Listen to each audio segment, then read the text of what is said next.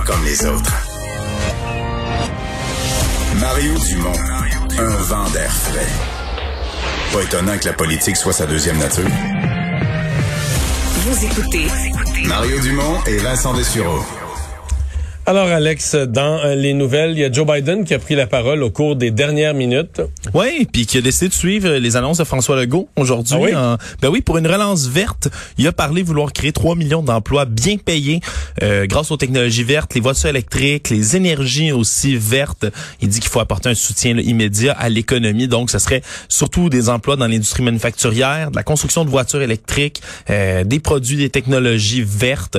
Donc, euh, tout ça dans le but de vouloir acheter ces technologies-là aux États-Unis, directement acheter américain. Il a également parlé de taxer les grosses entreprises, les Américains plus aisés qui paieraient leur juste part d'impôts et même la mise en place éventuellement un salaire minimum à 15 de l'heure aux États-Unis.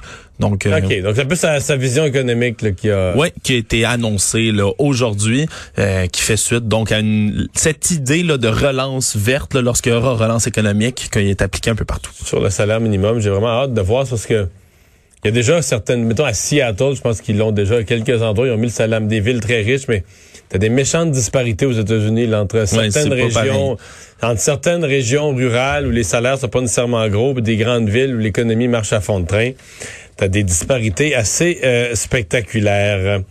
Euh, la Suède, euh, qui était bon pour beaucoup de beaucoup de gens qui aimaient pas l'approche sanitaire du Québec, qui étaient contre les confinements, la Suède qui était le espèce de modèle mondial, le seul pays qui avait géré autrement la, la pandémie, qui avait pas mis d'obligations, s'était fié au, au gros bon sens, à la sagesse des gens, leur donnant des, des- donnant des recommandations. Euh, là, la deuxième vague est juste trop forte. Ouais, c'est c'est finalement c'est plus la mecque là dans le monde où euh, il y a pas de mesures parce que là Faut c'est dire que leur stratégie avait coûté dix fois plus de morts que dans les pays voisins dans la première vague. Ça avait c'est quand même ça, au- pas été banal. Ouais, au départ, son, tout, tout, tout semblait indiquer que le temps allait donner raison aux autres pays. Puis c'est, c'est ce qui finit par arriver en ce moment là, en Suède. En ce moment, là, leur stratégie moins stricte qui ne paie pas. Puis maintenant, aujourd'hui, ils ont euh, annoncé que les rassemblements publics seraient restreints à 8 personnes maximum. Donc ça change parce qu'avant, c'était fixé entre 50 et 300 personnes, dépendamment des cas, des occasions, des événements, des endroits, etc. Mais là, à partir du 24 novembre, ça tombe à 8. Euh, le, premier, le premier ministre Stephen Loven qui lui dit même, c'est très intrusif, c'est sans précédent, mais c'est nécessaire. Euh, il a exhorté les gens de pas aller au gym, de pas aller à la bibliothèque, de pas faire de dîner, de fêtes, d'annuler tous les événements. Euh, c'est une des rares interdictions vraiment là, dans le pays parce que jusque-là, c'était toutes des recommandations. Tu le dis, il y avait pas de mesures coercitives, il y avait pas de sanctions. Euh, les règles, c'était vraiment de, de, de suivre du mieux possible. On comptait sur le gros bon sens des gens, mais là, c'est des mesures coercitives. Là, c'est vraiment une loi euh, qui est appliquée euh, dans ces dans ces cas-là. Faut dire, hein, il y a quand même un parallèle qui peut être intéressant à faire avec le Québec parce que population quand même similaire. On parle d'un peu plus de 10 millions d'habitants en Suède. Mais eux, ils sont passés, il n'y a pas eu de plateau à 1000 nouveaux cas. Ils sont passés de 1000 à 2000, à 3000, à 4000, presque, presque rendu à 5000. là. Et vendredi, ouais, ben, vendredi dernier, c'était la dernière publication des chiffres. Il y avait 6000 cas. 42 décès supplémentaires. Donc, ça remonte tout ça à 177 000 cas, 6 164 morts. Donc, un bilan qui continue de s'alourdir. Puis les mesures qui sont, euh, encore une fois, moins strictes qu'ici, mais tout de même qui euh, euh, sont plus strictes qu'avant. Après trois jours, là, discuter de la place du français au centre-ville, des commerces qui ne servent qu'en anglais, il y a tout à coup un sondage léger qui vient amener un autre éclairage, notamment sur le fait que les jeunes ne tiennent pas tant que ça à la langue française. Ouais, puis c'est venu m'interpeller, moi, Ah oui? mettant, ben, je, je veux dire, je suis dans cette tranche Toi, tu t'en fous-tu? Non, vraiment pas. Moi, moi, me faire aborder dans un magasin en anglais, ça m'est déjà arrivé. Puis je, je, je c'est pas quelque chose que je supporte. est-ce que tu es étonné que dans ta génération, mettons, des jeunes euh, aucune sensibilité? Mettons, ils rentrent dans un commerce, ils vont acheter euh, un appareil électronique, ça ne parle qu'en anglais, personne n'est capable de parler français, ils vont faire la transaction en anglais, sortir, puis pas réagir, pas s'en foutre.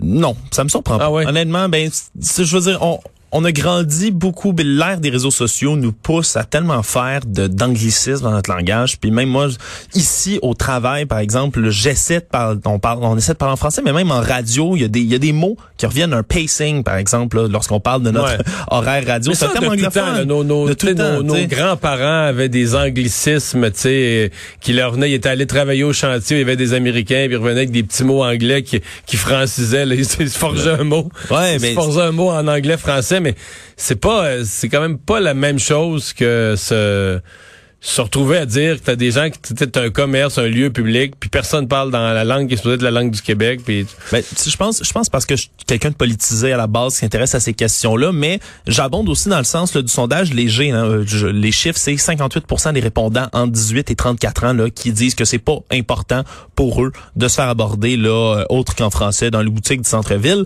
Euh, mais c'est certain que les jeunes de ma génération peut-être tiennent ça un peu pour acquis. On n'a jamais eu à faire euh, des, combats, des batailles pour la langue française. Ça a euh, l'air, ça a l'air facile la loi 101 vue de 2000 hein, ou de 2020 ou de ben, ça a l'air ça a l'air des acquis puis c'est sûr que dès que tu sors de Montréal règle générale les gens vont te parler en français d'un commerce mais là on parle d'une population énorme ici à mm. Montréal puis ça devrait être la norme de se faire servir en français puis mm. mais je comprends moi, je, lisais le reportage là. Puis on parlait entre autres d'une jeune femme, elle était sud-américaine. Puis là, elle, faisait partie de celle qui était dans un commerce, qui était qui parlait espagnol, anglais, mais pas un mot de français.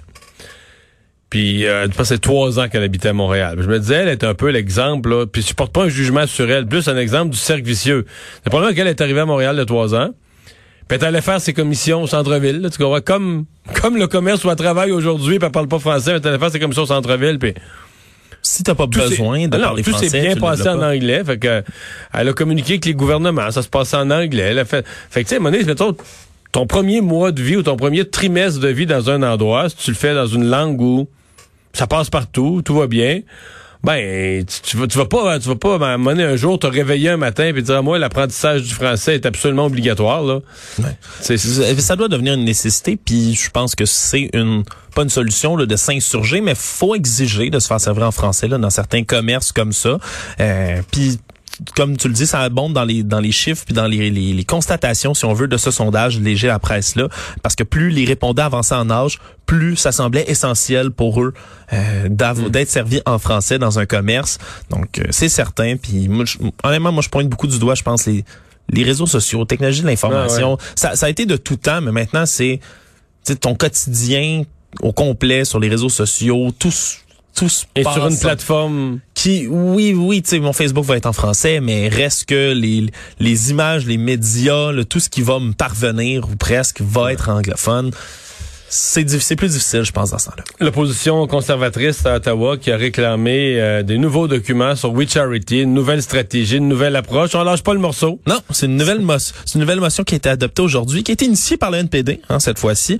Euh, une troisième motion hein, pour que euh, il y ait des nouveaux documents qui soient dévolés sur, entre autres, là, qui parlent des frais couverts par We Charity pour des allocutions de Justin Trudeau et de sa femme Sophie Grégoire Trudeau dans leurs événements qui vont devoir là être divulgués. Tout ça évidemment adopté par le comité de l'éthique. C'est la troisième fois qu'il y avait cette tentative-là. La première réussie.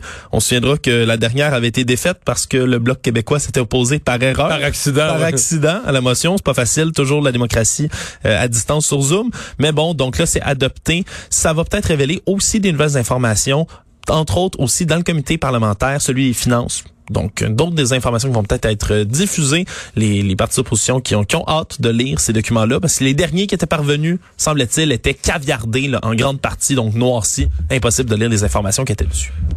Une petite liste de trois nouvelles plus légères, dont l'histoire L'histoire d'un voleur.